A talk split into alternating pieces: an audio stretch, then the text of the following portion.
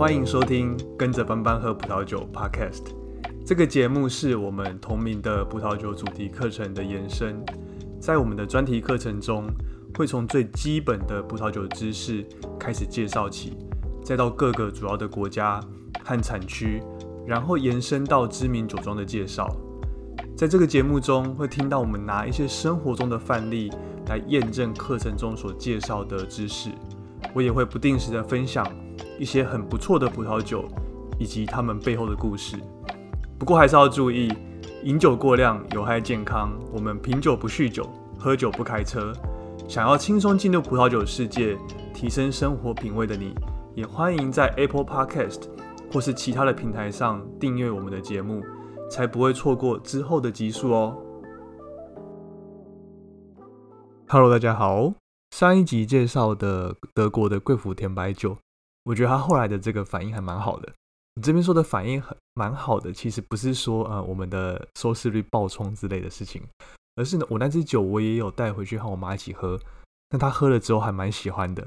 我其实有时候我会和呃我妈一起去分享这个葡萄酒。因为他自己也蛮喜欢的，不过呢，这个我常常选的红葡萄酒对他来说可能还是呃太酸涩了一点。那我上周刚好有回家，我就带了那一支在好事多买的这个贵腐酒，还有蓝纹起司和他一起来试试看。我是觉得他喝完之后还蛮喜欢的，尤其是这个蓝纹的起司单吃的话味道可能会太重，可能太臭，又有一点比较难入口。但是如果搭配这个贵腐酒的话，我觉得整个感觉就对了。那种咸甜咸甜、比较浓郁的那种感觉，我觉得搭配起来其实非常的舒服。所以这个礼拜呢，我就想要再介绍一支在好事多不常出现，或是说其实很难看到，但是如果出现的话，我是建议大家一定要手刀买起来的另外一支贵腐甜白酒。我自己其实也就只看到它出现过这么一次而已。我是在上个月。一月中的时候，我自己有一次在内务好事多我看到的。不过我后来再隔一个礼拜，或者是我之后再几次去这个内务的好事多，我就没有再看到这支酒了。所以呢，如果我们的听众听到这一集，除了就是呃建议你手刀买起来之外，那我也呃你也可以跟我说，那我会在这边也跟我们的听众来分享说啊，这支酒又出现了，可以赶快去赶快去买。那如果你对这个贵腐酒有兴趣的话呢，你就知道说，一般贵腐的甜白酒最重要的几个产区，不外乎就是呃这个匈牙利的托凯、德国和奥地利的几个产区。比如说我们上一集有介绍的就是这个德国的贵腐甜白酒。另外呢，其实还有一个很重要的产区，很重要的一个贵腐甜白酒的产区，我觉得大家一定要知道，或是说我们的听众一定要知道的，就是法国的索店 s a t e n 这个产区。索甸这个产区在法国这个波尔多南边大约六十公里左右。如果你从法国的这个波尔多市区开车过去的话，大概要五十分钟左右。很多人应该都有听过这个一八五五年的波尔多酒庄分级制度。这个是啊，一八五五年法国举办世界博览会的时候，当时的拿破仑三世他要求要将波尔多的葡萄酒庄去做一个分级，这样他用来向世界上说来波尔多。观光的这些观光客会比较容易推广，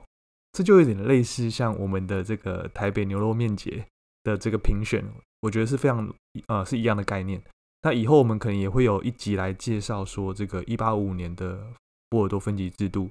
那我为什么提到这个呢？因为一般人在讲一八五年波尔多分级的时候，通常都会去提到波尔多左岸产区的梅多克分级，不过比较少人会提到的是。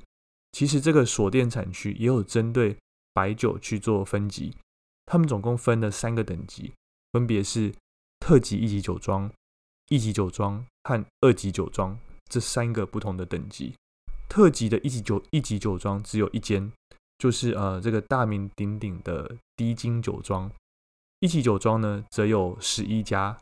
二级酒庄有十二家。今天我们介绍的这支。呃，是来自好事多的这支贵腐甜白酒，生产它的这个酒庄，它其实就是当时的一间一级酒庄。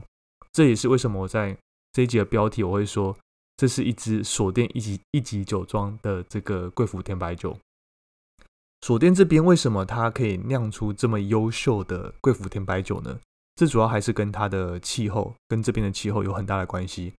因为要有办法酿出这个贵府甜白酒，我会说它其实是这个天时地利人和都要同时满足，才有办法做出这瓶葡萄酒。它可以说是这个人类智慧还有运气的一个结晶。我们在上一集其实有提到说，这个所谓的贵府甜白酒，它是什么？它其实就是呃，这个葡萄它染上一种霉菌，叫做灰霉菌。这种这种菌，它通常在这个潮湿的环境下，它会很容易出现。出现之后，它附着在这个葡萄的表面上，然后它会长出这个菌丝。这个菌丝它穿透葡萄的表面，吸收葡萄的养分。所以其实说实话，它不能算是一种好的霉菌。如果这个葡萄它沾染沾染上太多的这个灰霉菌的话，葡萄它其实是会死掉的。死掉之后，它就很像这个被吸完血的的这个丧尸一样。但是呢，要达成贵府甜白酒的条件。其中有一个很重要的要素，或者我觉得我们可以把它称之为巧合，就是呢，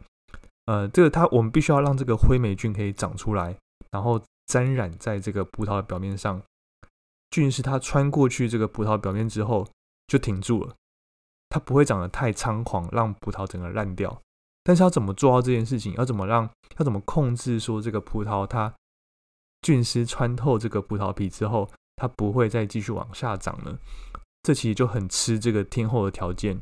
我们必须要找一个地方，这个地方呢，它是在呃秋天葡萄完全成熟的这个时间点，然后这个地方它的气温要够低，而且湿度要够高，让它在早上的时候很容易起雾，就像呃你去领口一样，对不对？早上的时候它很容易起雾，那起雾之后呢，会让这个整个环境又变得很潮湿，这个时候就很容易发霉，对，所以这是这个时候这个霉菌。它就会开始生长，但是呢，这个地方它又要在中午的时候，它会开始出大太阳。这个出太阳之后，它会一来是它会抑制这个呃菌丝继续呃就是肆无忌惮的呃生长。那另外呢，出太阳之后，它又会导致这个潮湿度和水汽大幅的下降。所以这些菌呢，它就刚好穿透葡萄皮，但是它又不会再进一步的去生长。它就到穿透葡萄皮，它就停止了。这个时候呢，因为呃葡萄皮它被菌丝穿透过去了，那就留下了一些小洞。太阳一照，葡萄里面的水分它就会随着这个阳光而蒸发。那如果持续好几天都够干燥的话，这个葡萄它就会慢慢的变干缩了，因为里面脱水了。这边刚好可以，我觉得刚好可以用一个最近的最近一部很红的这个 Netflix 上面的丧尸片《僵尸校园》来做比喻。如果看过这部影集的，你就会知道说，被这个丧尸咬到之后，原本健康的人他会变成丧尸，但是呢，就在一个莫名其妙、不知道为什么的一个巧合下，被丧尸咬到的人他不会变成丧尸，而是变成一种半人半尸的一种状态。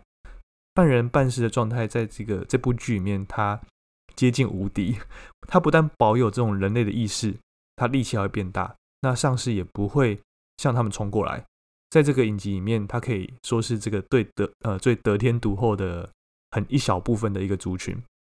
这就像贵腐贵腐菌一样，好好的这个葡萄，它染上的这个灰霉菌，它就会死掉。但是它如果只染上一部分，它就会变成这个贵腐酶，它反而可以酿出这种超好喝的这种甜白酒。那锁店这个地方呢，我们今天要介绍的锁店这个地方，它就是刚好这么凑巧。它可以满足我们刚刚提到的这个气候条件。波尔多地方，呃，波尔多这个地区，它也有一条很重要的河流，叫做加龙河。锁定这个地区，它就在这个加龙河的上游，和它的支流喜龙河，它们汇流的这个地方，在秋天这个葡萄完全成熟的这个采收的季节，喜龙河它就可以很有效的调节这个地区的这个气温，让整个气，让让这边整个地区这个温度。可以够低，湿度也够高，早上它就会起雾，这个雾气它会盖住整个葡萄园。然后呢，这边秋天的时候，它又会开始出大太阳，太阳一照，整个气温上升，雾气它就散去了。这样的条件刚好就是这么刚好，刚好就是让这个灰霉变成贵腐霉的最重要的一个气候的一个条件。当贵腐菌的菌丝它们穿过穿过这个葡萄皮之后，这个阳光再一照，它就会让葡萄里面这个水分开始蒸发，然后开始让这个葡萄干缩，这会让这个葡萄里面的这个糖分的浓度变两倍以上。水分蒸发之后呢，葡萄的酸度它也会跟着提高，但是同时间这个菌丝它其实也会降低这个葡萄的酸度，让它的酸度没有到那么酸。菌丝也会去释放出一些甘油这样的一个物质，甘油这个东西呢，它会让葡萄酒它喝起来比较圆润一点点。另外，桂辅酶它还会去释放一些酵素，这个酵素它会溶解在葡萄汁里面，这样这会导致什么结果？它会让这个葡萄汁变得有点像是金黄色，或是我们会说这个琥琥珀色。这就是为什么我们这支呃我们在喝贵腐甜白酒的时候，它常常颜色会我们可以看到它颜色会很深的原因。呃，那我们上面讲了这么多呃这个贵腐菌的菌丝，它穿过葡萄之后带给葡萄这么多的变化。这也代表一件事情，就是呢，呃，贵腐的呃贵腐菌，它会降低这个葡萄品种它原本自己的特色，酿起来也就很难辨识出说这个葡萄品种它原本是什么样一个品种。所以呢，一般我们会拿来做这个贵腐酒的葡萄品种，通常 它都没有什么特色。呃，但是呢，有个条件是最好它的这个葡萄的皮要够薄，这样贵腐菌它才有办法，这个菌是才有办法穿得过去。锁店最适合拿来做这个贵腐酒的葡萄品种，就是呃，神米弄谢密雍这种皮薄，然后本葡呃品种本身又没有什么特色的这样的一个葡萄品种，它没有什么特殊的香气，但是它在成年之后可能会有一些像蜂蜜、芒果还有凤梨的一些这种香气的味道，所以它特别适合拿来做贵腐呃葡萄酒。另外。锁店种植第二多的葡萄品种是 Sauvignon Blanc，它可以拿来提高酒的酸度，还有一些香气。第三多的品种是呃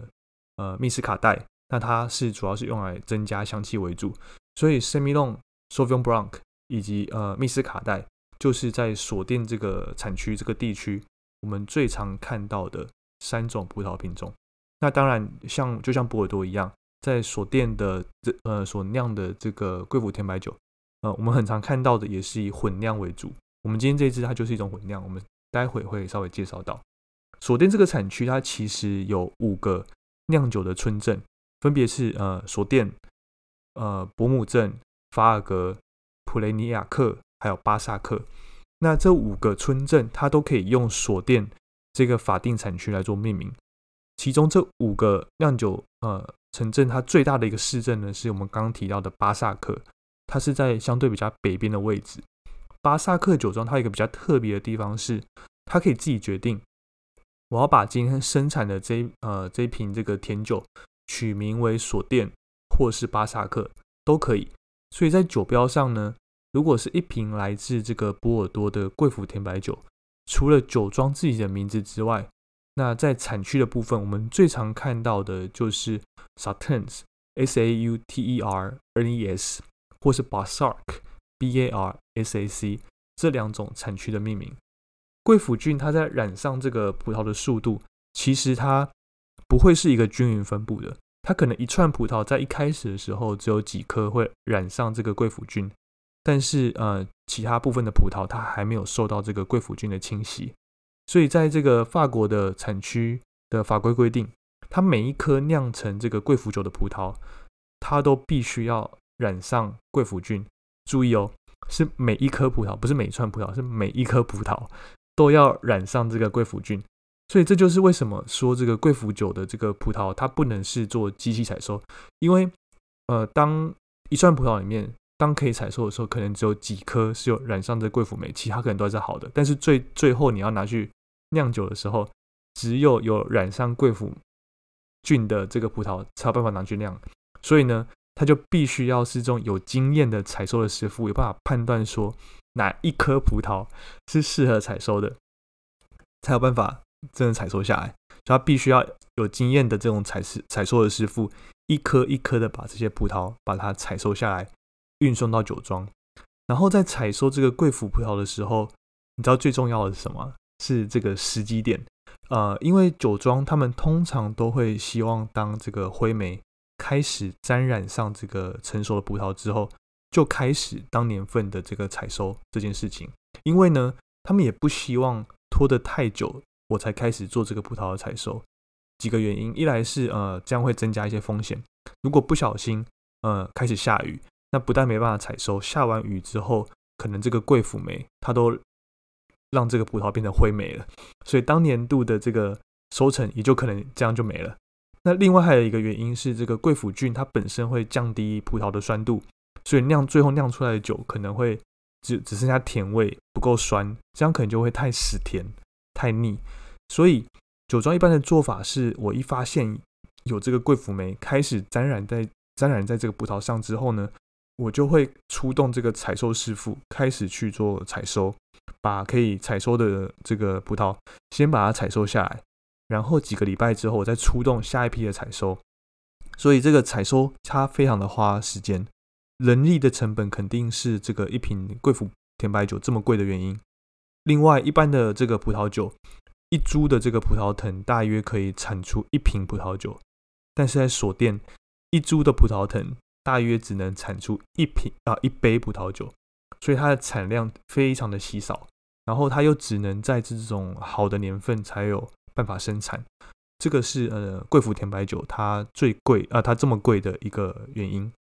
那锁店地区它最顶级的酒庄是我们刚刚提到的低金酒庄，或是有人会把它称之为伊根堡。但它一瓶酒，如果我们去查这个艾酒窝，七百五十毫升的一瓶酒，大约都要在一万五左右。好的贵腐甜白酒，它其实很适合陈年，放超过五十年都不是问题。在酒窝上面也有呃几瓶这种年代比较久远的这个低金酒庄，或者我们说伊根堡他们的酒，它一瓶这个一九八三年份六公升的酒，现在要卖二十七万多台币，这个价格我是觉得也是蛮夸张的。那这也是为什么我觉得可以在好事多找到呃锁店的贵腐甜白酒是一件我觉得是一件蛮酷的事情，而且它也不是一个随随便便酒庄。它在我们今天要介绍的这一支，它是在一八五五年的这个分级制度，十一间在锁店被评选为一级酒庄里面的其中一间，它叫 Chateau Gura。爱酒窝呢是把它翻译成这个贵侯堡，呃，中国大陆那边呢又把它翻译成知入酒庄，我觉得听起来就很像是中国大陆的翻译。另外这支酒，这支一军酒，呃，对不起，这支呃一级酒庄的他们的一军酒。在 A 酒窝上其实也可以找得到，一瓶呢大约都要一千五百块台币左右。我们今天喝的这一支是它的二军酒，它叫 Petit Gras，它三百七十五毫升，但它只要卖三百九十九元，还不到四百块钱。然后我也觉得它这个的这个酒标的辨识度其实还蛮高的，它是用这种黑色底金色字搭配的方式，我觉得让酒标一种贵气的感觉。不过好事多通常每间店只会有这种少少的配额。所以我才说，这种有看到就要赶快把它买起来。我们也来稍微介绍一下这支酒喝起来的感觉。它看起来呢，它有那种很漂亮的这种我们在贵腐甜白酒都会看得到的这种琥珀色，或是很深的这种金黄色。闻起来它有这种呃很典型我们在贵腐的这种甜白酒里面会出现的这种蜂蜜啊、水果糖，还有这种花香。另外，我也可以闻到它带有一些这种梨子啊。或是热带水果之类的香气，除了这些很明显的这种贵腐酒的特征之外，我觉得另外还可以再多闻到一些像是柑橘或是像柠檬这样的一个味道。我猜这很有可能是因为这支酒呢，它是百分之六十五的 s e m i l o n 和三百分之三十五的 Sauvignon Blanc，他们去做这个混酿的关系。那 Sauvignon Blanc 它会提供这支酒一些这种柑橘和柠檬之类的这种香气。喝一喝了一口之后。我觉得它那种很浓厚的茶香和蜂蜜的香气会在你的嘴巴里面就散开，带有一些这种梨子啊、凤梨啊，或是凤梨，或是呃其他水果之类的这种口味，我觉得非常的明显。一样，因为它有带这种 Sauvignon Blanc，所以它的酸度很够，让这支酒它虽然这种它的风味很浓郁，甜感也很明显，但是呢，还是可以保留它那种清爽的口感还有很好的这种平衡度。就觉得酸度在酿一支贵腐甜白酒，我觉得是非常重要，来决定说它酿出来的这个酒会不会让你觉得很腻，还是说是这种平衡做的很好。那我觉得这支酒呢，它的平衡我觉得就做的还蛮棒的，喝起来清爽又不腻口。那还是一样，喝这种甜度比较高的贵腐甜白酒，一定要够冰。要要比喝呃一般白酒的这种呃的这种温度还要再冰一点点，不然喝起来会太腻。食物的搭配方面，我觉得甜酒对于喜欢喝饮料的台湾人来说，应该是很好做搭配。除了呃，我是除了搭之前没有吃完的这个燃文气势和乌鱼之外，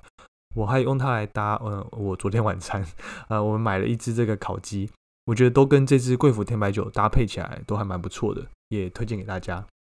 好，以上就是我们今天的内容。你也可以从这个资讯栏找到我们今天呃介绍的这支酒的相关的文章，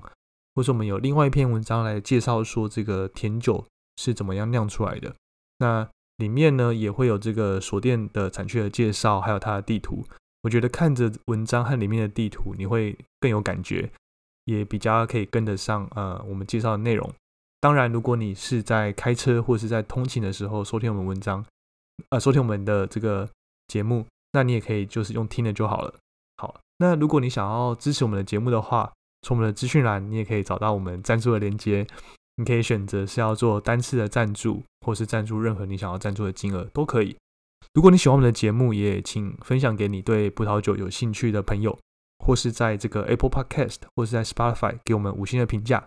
如果有任何的问题和建议，或是什么想听的内容，也欢迎透过 Apple Podcast 的评价，或是 Instagram 私讯给联络我们都可以。最后，当然也希望我们的听众可以阅读我们整理的文章，也都可以透过这个资讯栏的连接里面可以找得到。就像我之前一直说的，